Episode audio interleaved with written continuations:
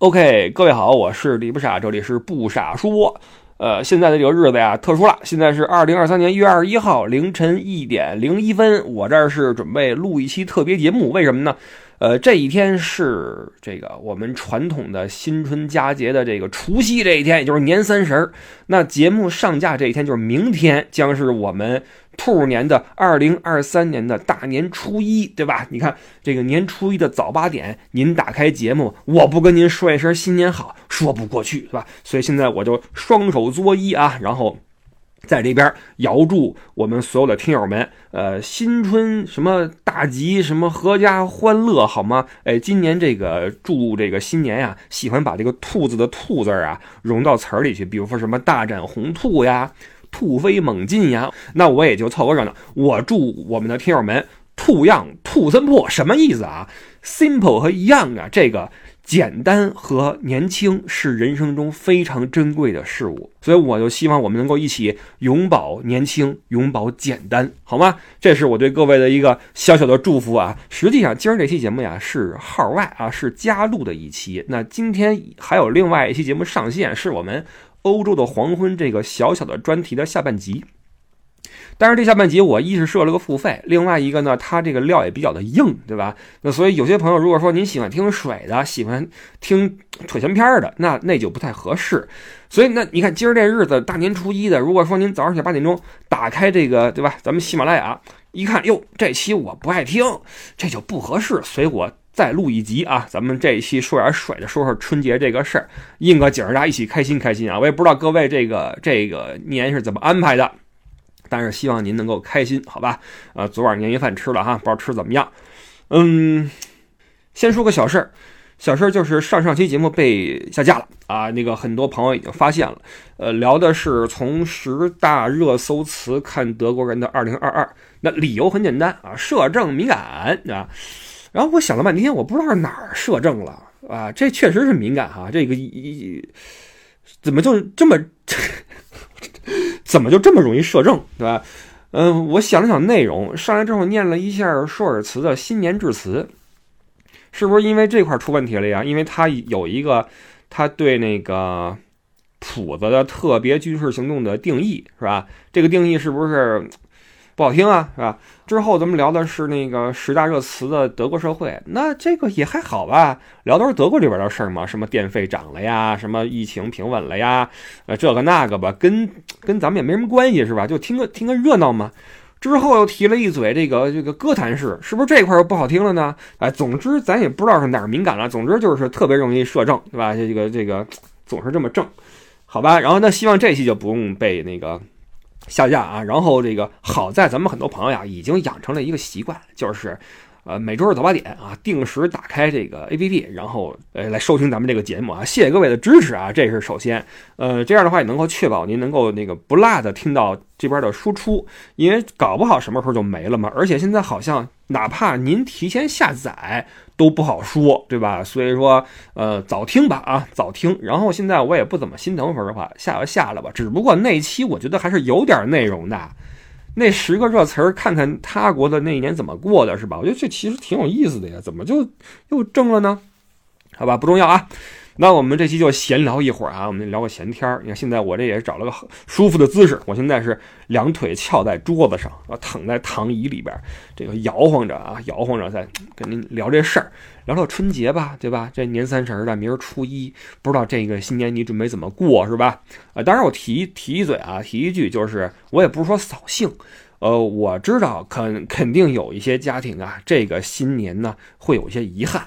呃，因为在之前的一个月内呢，这个确实啊，很多人呀，呃，我们的家庭成员呀。会离开我们，对吧？那呃，这个春节可能就就多了一些这种呃唏嘘吧。我我也不知道说什么好，对吧？我就是希望大家都能好好的吧，你知道我的意思就行了哈。所以我们还是尽可能的保持一个积极的和愉悦的心态去面对这个这个节日吧，好吧？我们就不提这些事儿了。我们不是说了吗？实际上这几年呀，对我们的人生观和价值观都是一个重塑啊。那呃，重塑成什么样子？呃，往哪个方向，就是各位自己的事儿了，好吧？我们就呃与自己。良好的自洽就好了。好，我们来说说这个这个春节。然后，呃，春节嘛，呃，我这个是华人很重要一个节日，在这边也如此。我能看到有一些这个亚洲超市啊，就那冰柜，呃，平时放那个什么羊肉片、什么牛肉卷、什么鱼丸这些冰柜啊，呃，有的已经卖空了。为什么呢？这华人们都开始去囤货，呃，不是囤货啊，是那个买年货，准备去过年了。你看，正好是个周末嘛，是吧？呃，可以这个凑一块热闹热闹，涮个火锅。其实华人在海外啊。呃，过节以我了解到的，无非就是涮锅子，要不就是包饺子，是吧？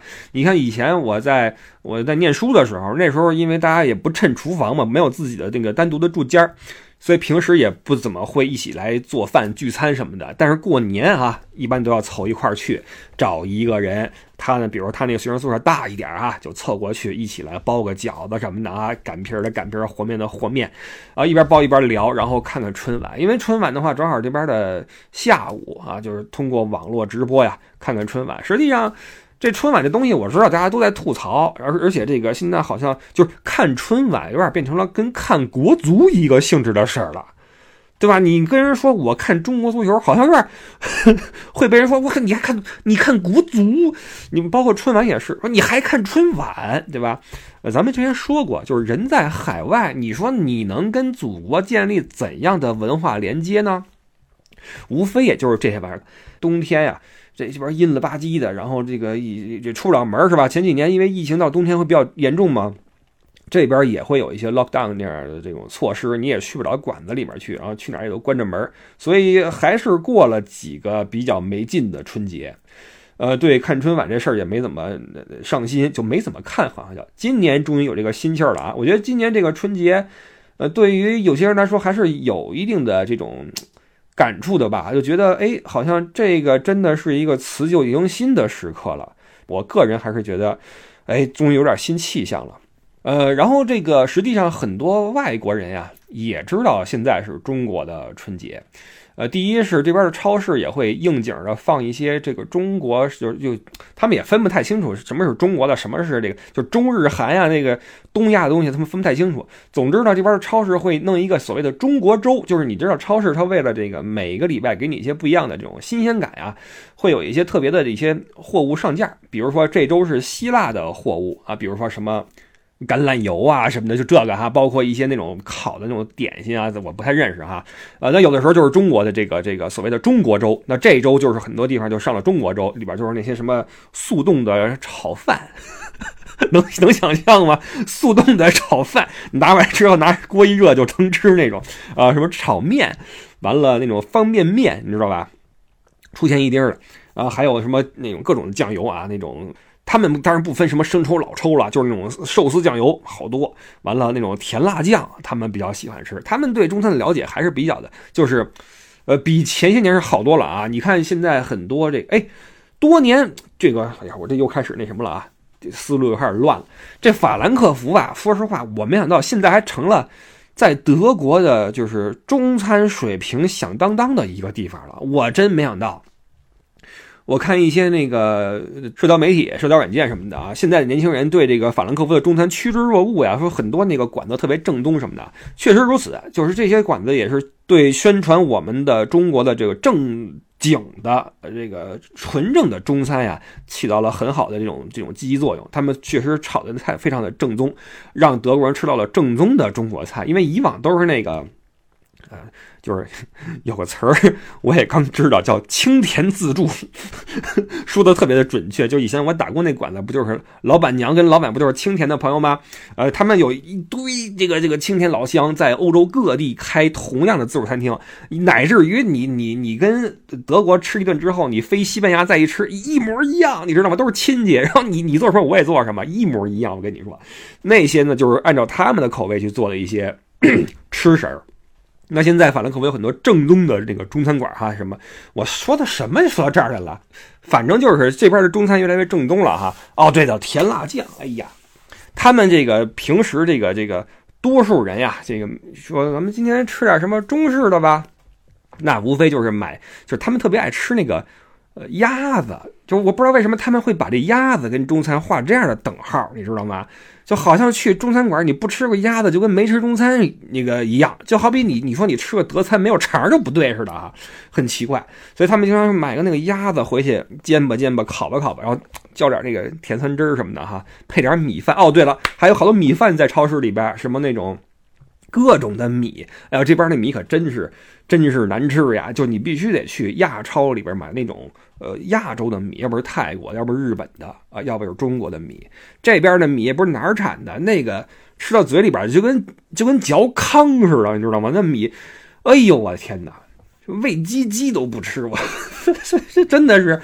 真的是这样啊，呃，总之呢，超市里有很多中国粥的这个那个形式，然后那个呃电视里也会说嘛，这个中国的新年如何如何。哎，对了，你看，呃，加州，美国加州不是说了吗？说这个法定啊，就是立春节为这个法定的一个节假日了，这可有点意思。就是我前两天我又看到一个那样的一个事例啊，就是把那个路标下边的英语抹去了，换上了汉语拼音，以前是那个。把一些车站那个底下那个给换了，现在连路标都换了。那个城市我忘了哈，倍儿离谱。邮政局底下那个 post office 已经没有了，写的是邮邮政政基于局。你图什么呀？你这你你你让谁高兴的这个事儿到底是我真的不理解。邮政局，我靠！我我的意思是，咱们这边一直在说什么这个文化自信是吧？不要过洋节。哎，我想起小时候，我们那时候到了这个这个我们那个。学校的春节的时候，不都各个班会开联欢会嘛？我们还有一个同学穿了一身圣诞老人那个衣服进来哈，然后拿一个大口袋，里边都是瓜子，大家发瓜子儿，还都挺开心的。那时候觉得这个没什么呀，对吧？我们也不会因为这个就就就就怎么样，就好玩嘛，是吧？但是你看，我们这边一直说不要过洋节，然后路标的英语也抹掉，人那边连中国的这个这个节日都都立法了，你说？这你怎么说？哎，这我正好我翻一下那谁的那个那个朋友圈，我就不说是谁了，省得给他带来一些麻烦。呃，他有一个朋友圈，我觉得说的非常好，我来给大家念一下啊。今天孟菲斯灰熊队主场就是 NBA 了，孟菲斯灰熊给观众和球员发了红包，这是一月十九号的啊。呃，拉拉队衣服上用中文写着“兔年”，弄了几个小孩练功夫。暂停时，大屏幕放着球员用中文恭贺新春的广告，还表演了水袖舞和最炫民族风。也没听见意见领袖怒斥跪久了。美国人不过洋节，行走的五十万灰熊队员滚出美国，不配当美国人什么的。我觉得我们活得太极端了，太多事情都被扣上立场和正确，所以任何一方都不仅把对方当作敌人，还把那些平和的人们作为敌人。（括弧）不只是这件事儿，仔细想想你生活里那些鸡毛蒜皮的破事儿。反括弧，我们首先都是人，多彩的人，不同的人，活生生的人。好，这是一个我们的一个老朋友了哈，他说的一个在 NBA 的赛场上，呃，因为中国年的原因哈，那边开始这个有一些中国文化的展示，所以这个。真的是，我也不知道该怎么评价。总之呢，这个在海外啊，我们作为华人呢，也会用一些办法来自己来来做点开心的事儿。那我这边呢，嘿 我这边买了袋饺子回来，朋友们，你们想不到吧？呃，饺子呀，实际上不止中国有，俄罗斯也有。包括实际上这个欧洲啊，什么意大利呀，包括德国，他们也有自己的饺子。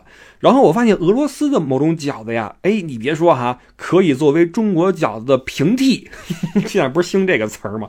就是这个味道很像，里面要么是那种鸡肉馅，要么是牛牛肉馅，而不是猪肉馅的哈，特别小。煮完之后你调点那汁儿，一吃还挺到位。买点饺子，今儿弄饺子，然后明天。准备跟家涮个锅子啊，自己涮个火锅，看看春晚什么的。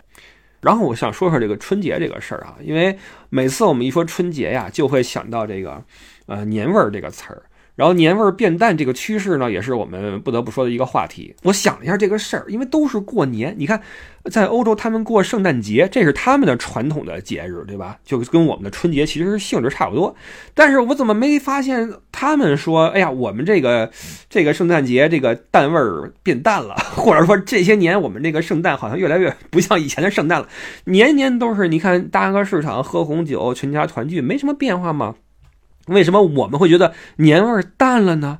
这是个问题。我琢磨了一下啊，琢磨一下，我觉得原因首要一个原因就是人少了。你们觉得没有，朋友们？我不知道你们啊，就像我，你看我生在一九八零年，就我。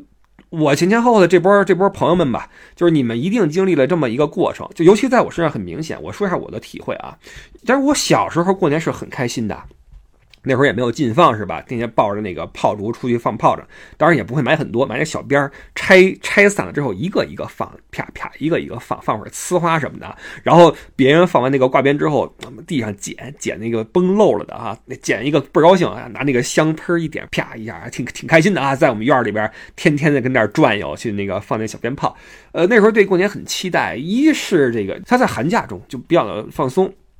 再一个，一过年的话，就是一大家子人凑一块儿热闹，是吧？平时见不着的那些什么表哥、表弟、表姐、表妹一块儿来聊天，一块儿来吃一顿，然后疯玩啊，就觉得很热闹。就现在一想，那时候觉得特别离谱。那时候住房面积都不大，完了，一到这个过年，像我们家是每年的初二，年初二，然后在北京各个角落的这个亲戚们都汇聚到我们家来，那是我姥爷家。那房子也没那么大，都一装能装二十口人，二十口人一块跟家里边吃饭。那会儿也不兴出去吃年夜饭或者出去聚餐，还没那个呢，都是跟家里边弄点饺子呀什么，呃，弄点沙拉什么的。哇，这个且忙活呢，但是忙一个喜庆，忙一开心，就特别的开。但是可能也是因为我是孩子，我开心。如果那时候我是那个中间的上有老下有小的，那我做饭可能也挺累的，我估计啊。这是小时候，然后呢？这个气氛呢，其实都还好。到了慢慢到了世纪之交的时候，其实那时候的春晚就已经面临一一定的质疑了，就觉得这怎么不像以前那样那样那么让人喜欢了呢？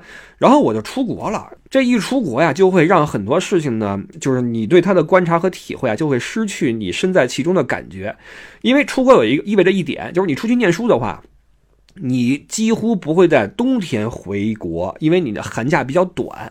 而且冬天回去冻得叽叽嗦嗦的也没什么意思，都是夏天回去，所以这就意味着我从二零零一年离开中国之后到多少年，我就没有在中国过过春节了，我就没有那个体会，所以我对春节的印象一直停留在我出国之前的那种程度上。后来都很靠后的一次，我冬天在北京过春节，我还挺期待的。然后我发现到那时候之后，就。完全跟以前不一样了，就没有这种聚会，也没有这种聚餐，也没有这种走动了。为什么呢？因为人少了。小时候八几年我几岁，那时候的老人，二十年之后很多就已经不在了，要么就是已经很难再下再下楼了。所以我估计我们这波独生子女啊，都有这样一个问题，就是因为我们再往后也没有兄弟姐妹，都是表哥表妹什么的。你看，像我们家就又是散落在世界各地。也没法说轻易的去见面，都跟地球那头呢，所以就这个春节对我们来说就真的是没有什么特别的意义了。在那次我体会到，因为缺少人丁儿，而不在在春节聚会的时候，我内心非常失落。就那天是年三十啊，我居然最后我没事儿干，我去网吧待了一宿，能想象吗，朋友们？年三十去网吧待了一宿，因为艾迪也不在。艾迪去上海了，他不是京沪混血吗？每年这个春节去上海，哎呀，当时就觉得哇塞，怎么成这个样子了呢？但是这个也很很很正常，因为没有人了，对吧？所以这个人的人口的减少呀，对于年味是一个削弱。那所以那个显而易见，这事儿还会再持续发生。今年不是终于这个历史上头一回人口负增长了吗？在那个六一年以后。但是我们这个数据还是去还是往年的，二零二二年这个数据还会更更那什么，所以这个你看吧，这个事儿它不仅是对在在文化层面上，在生活层面上，对经济层面上都有影响，包括你国家的策略什么的都有影响。所以人少是一个，还有一个呢是这个春节咱们这个这个这个，它本身是诞生于民间嘛，那民间那以前我们城市化之前都是农村，农村过这个年那肯定是为了。吃点好的嘛，我们是为了提高精神文明和物质文明，就满足这个需求嘛。所以你看，为什么八十年代那春节像个春节？因为它既能就是有春晚满足你的精神需求，有年夜饭满足你的物质需求。你想想是不是这么回事？那时候还做不到说家家每个礼拜或者每天都能吃大鱼大肉，可不是，对吧？那时候经济还没那么发达。但是到春节的时候，你想吃什么还是管够的吧，啊，还是能吃顿好的吧。咱横不至于说买根红头绳当过年了，那那不至于了啊。就反正那时候就还还还可以了，对吧？所以物质上你有的吃，那精神上你有春晚看。朋友们，不知道你们。因为现在很多这种短视频软件嘛，短视频的 APP 平台，它会给你去展现一些过去的那个春晚的那个、那个、那个当时的场景。你往回一翻，你就发现那时候春晚它确实是有意思。就是，嗯，这么说吧，有的时候我们去看一个晚会，呃，那种关注点或者那种关注度呀，包括那个兴奋度呀，呃，反而低于我们去看我们公司内部的一个年会。比如说，我们厂子搞一个联欢，我们公司搞一年会，然后有那个哎，新来那个前台要跳舞啊，跳热舞啊，短裙都换上了，哎呦，就这个就你就你就不一样，因为你你就你身边的人，你觉得有意思，你反而比看就八十年代春晚就有这个感觉，就是你看那些什么什么赵忠祥啊、小庆，完了那个佩斯时髦啊、呃姜昆是吧？那时候那春晚是很有意思的，那个观众席就就就人就在观众席里边。一边逗着乐就演下来了。那时候那帮演员功底也是好，就是那时候的那个演出呀，也接地气，也是没有什么距离感，是吧？慢慢的，这个春晚呀就越来越讲究，因为我们条件有了嘛，舞台越来越大，然后各种的声光电，什么服化道，呃，什么穿越呀，什么分会场啊，啪啪切呀，哈，底下这个领奖的鼓掌，哦，就这个，就就就就反而就没意思了，你知道吗？所以所以这个有时候这个舞台越大呀。你越给人一种距离感，你说是不是？其实，其实朋友们，你们想一想啊，就真正在这个年代、这个时代，珍贵的是什么？我们回到这个问题上，你说现在以我们的经济条件，吃点好的算稀奇吗？不稀奇。你出去看一些演唱会，看一些什么那个表演，稀奇吗？也不稀奇。什么稀奇啊？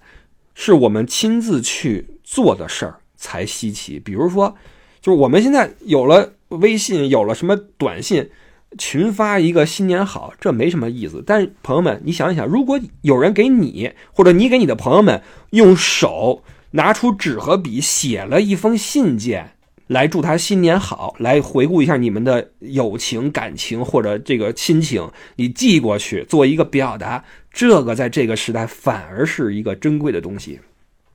包括你看，我们吃什么都吃腻了，但是如果你在这个新年，你亲手给大家做一顿年夜饭，这是珍贵的东西。所以，我这个这个回到我，我就观察这个事儿。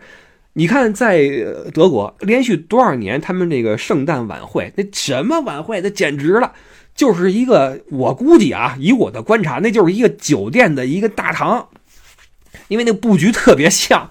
要么就是说那个这演播厅弄成那样的哈，总之就是这块一吧台，那边有几个沙发，这边有一个小的一个一个舞台啊，完了一个话筒，就一会儿转到这边说啊，我们这个这个民谣歌手啊，给我们来唱一首经典名曲啊，吧，唱完之后来说一下自己的感受，包括你当年第一次唱这歌是是是什么什么感觉呀？啊，那时候那个年代怎么样了？完了这边那个。吧台一会儿呢，就弄点什么饮料什么的。完了，主持人就坐在那个大桌子上，旁边有两个那个嘉宾，就是聊天，聊得非常的家常。然后把那个歌手请来之后，先跟歌手聊一会儿，说好，那就你来，你来给我们唱一首吧。然后这边就上去之后，这个都是真唱啊，都是真唱，唱一个曲儿过来。然后你说多么的炫和那个那精彩吗？没有，真没有。但是。他跟你的这种内心的距离是一直保持不变的，他不会说因为他的这个越来越形式化或者越来越追求什么完美，导致跟你之间变成了一个他的单向的一种一种输出。他不管你怎么想，反正我就弄成这样，怎怎么着吧，他不会。所以我觉得这个年味儿啊，其实还是由我们人凑出来。一个是人数，人多的话自然热闹，这也是为什么。很多时候我们都说，呃，有钱没钱回家过年，为什么家里人多呀？那农村什么的人多呀，对吧？呃，一个是人数，再有一个呢是我们这个做的事儿。所以我觉得这个，你说现在我们出去吃个饭，那你随时都能出去吃饭。所以我觉得春节你说拉着全家出去吃个什么，也没什么稀奇的，反而是自己做出来，然后跟家里边家人自己跟那儿聊聊天什么的，这个才是直抵我们内心的东西。所以我觉得。呃，这个年味儿啊，还得是靠我们自己的亲手去创造。尤其是在这个这个物质文明已经就对我们城市人口来说已经是唾手可得的一个时代，你再说拿这个以往的我们对春节的要求来套现在的春节就不适用了，所以这就是一个另外的一个问题，就是我们对春节的期待要要改变一下了，就是我们不能再期待它满足我们的物质需求和精神需求了，因为平时你就很满足了，你用不着这个玩意儿了，它只是一个形式，那这个形式如何？能够不那么形式化，那这个有点意思啊，就形不那么形式化的形式，其实是我们真正需要的东西。但是我觉得可能做起来挺难的，尤其是春晚，春晚很难，为什么呢？它追求的是大而全，你想想是不是？它追求让全国人民一起来合家欢，这太难了。你先不说五十六民族，南方北方的习俗根本不一样，北边那还。炕头呢，还看冰灯呢，南边逛花市，能一样吗？所以这个这个春晚这东西，它注定不可能让全国人民满意。别全国人民了，现在这个时代都早就已经碎片化了。的这个这怎么说？网络化就是那个点状分布了，对吧？都有自己的小圈子。所以，我觉得，比如说弄一个脱口秀春晚，或者说这个 说唱春晚，这个可能还比较能够照顾到特定的人群。所以春晚呢，大家不要去苛求它了。好吧，我觉得它比国足还是难一点儿。国足是真的有有有前进的空间，是吧？它已已已经到底了。但春晚的话，我觉得已经到顶了，你知道吗？它已经没法再往前，或者再再让你满意了。所以这个春晚呢，它就让它成为一个形式吧，就这样继续下去就好了。所以我我倒觉得春晚以后要不要这个拆分一下，别整的这么那什么，对吧？我觉得如何能够。跟我们受众能够有一个心与心的交流会更关键一些，就是我们能看到上面的演员们的这种真心的流露，而不是那个一定要弄成那个样子，是吧？我我我特别受不了什么呢？我特别受不了这个这个集体舞里边那个孩子那个部分，朋友们，我没说过这事儿吧？就是我受不了所有的那种集体表演里边的那个孩子那一趴。哎呀，我真的觉得那个表情，那个表情啊，真的是。不用硬凹，你知道吗？这你自然一点儿，就是咱们这个这个舞台真的是，哎呀，我觉得还是自然点更舒服，你知道吗？哪怕哪怕这个，我觉得其实作为观众是这样的，哪怕你在上面笑场了，你出错了，这反而能成为一个谈资，一个一个我们去津津乐道的话题。我们不会因为这个说你这个晚会失败了，或者说你这个是个污点，不会的呀，你知道吗？所以很多时候都是自己把自己给抬高，最后下不来了。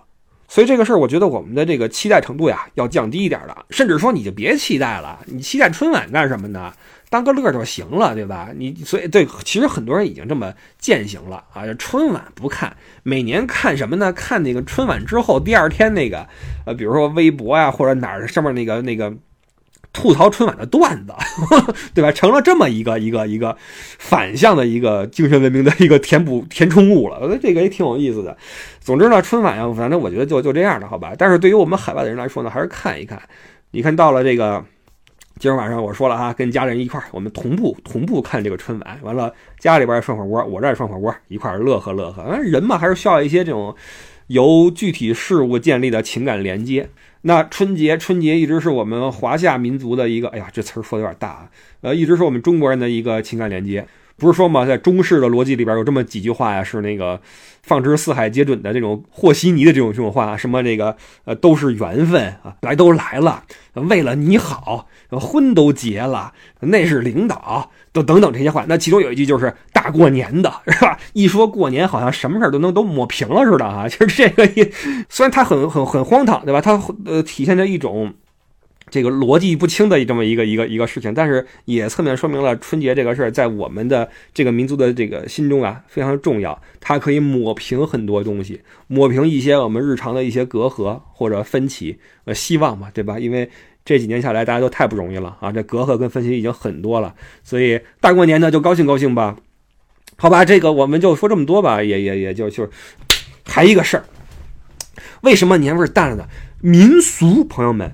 民俗的这个传承，你们觉得怎么样？我我会觉得这个其实民俗的传承不是那么容易，尤其是随着我们的，呃，城镇化的发展和城市化的这种集中，你们觉得呢？其实我觉得这个文化部门啊还是挺上心的。你看，比如说北京台，每年到这时候，就会使劲的给你放各种的民俗节目。呃，找来几个说北京话说特别溜的那种主持人哈，四处去转悠啊。哎，今儿啊年初一，我们来看看啊这个地坛庙会。完今儿啊破五破五，我们要迎财神啊。今天吃什么啊？老百姓这初二啊，这初三什么什么腊八，全是这个，就各种的给你讲啊。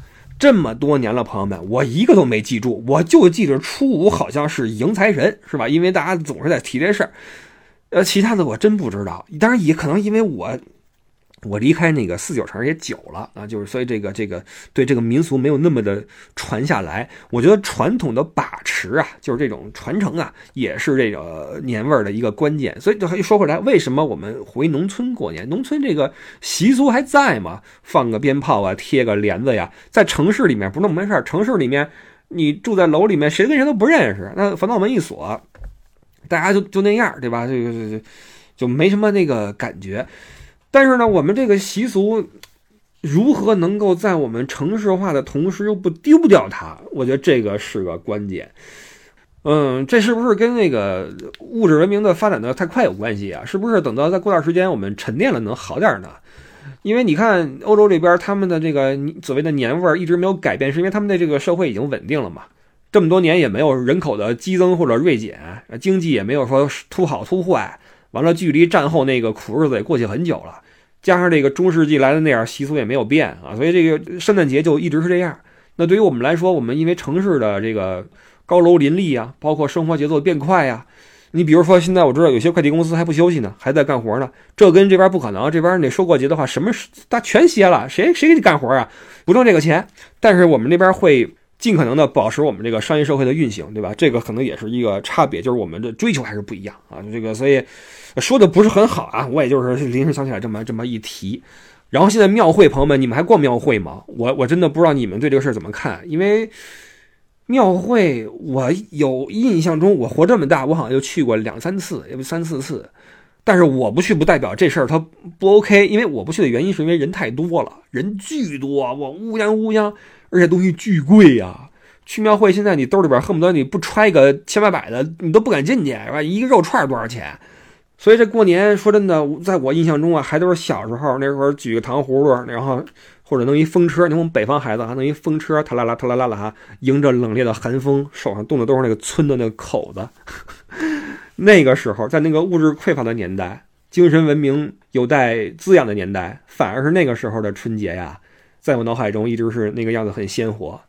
但是可能也是因为这人的一个特性，你总是会美化一些过去，对吧？你真退回去的话，你会觉得这日子没法过了。我上个厕所都得去那个胡同口那那那公共厕所。哎，好吧，就说这块吧。然后那个兔年了啊，兔年希望这个呃虎兔之交呀，希望我们到了兔年呢，这个生活对待我们也能够像兔子一样啊，呃温柔一点，对吧？呃可爱一点，Q 一点，好吗？呃，那最后就祝各位这个春节过得开心吧，然后珍惜我们的这样的这种传统节日啊，我觉得挺挺难得的。其实，呃，岁数越大，我我我我有这么一个感受啊，岁数越大越喜欢去过一些春节，越爱去参加一些婚礼。我不知道为什么，我突然觉得我还现在我挺爱去去看这个婚礼的，因为可能你会觉得这个是一种生命中的一种喜庆吧，代表着一些。感情的凝结，或者说这个对未来的一些期望，对吧？尤其是多陪陪老人，我觉得这个时间真的是很宝贵。我们忙来忙去，为的是什么呢？呃，说回那个老话，对吧？人生中最重要的是什么？是陪伴啊，是陪伴。所以多陪家里人，多陪陪老人。这个过年不容易啊，多回到老家去，珍惜这个时光吧。毕竟我们作为这个独生子女这一代，其实越往后，我们的这个各种的节日啊，也会比以往要孤单很多。好吧，这期就到这块吧。然后那个，我们就下周日的早八点见。很久没有说我们的入群方式了哈。入听友群的话，加微信 l e y o u e d d i e，这是我们群主艾迪的微信 l e y o u 就是乐游，然后是 e d d i e 就是艾迪，乐游艾迪，他是群主啊。跟他说来加入我们的听友群，我们现在有十八个群。然后我个人的微信呢是不傻微信一啊，不傻微信的那个汉语拼音全拼，然后是阿拉伯数字一。加这个是我个人的微信，可以看看我平时都发了些什么东西啊？好吧，然后我们就有事儿群里聊或者微信里聊，谢谢各位，然后我们下周见，拜拜。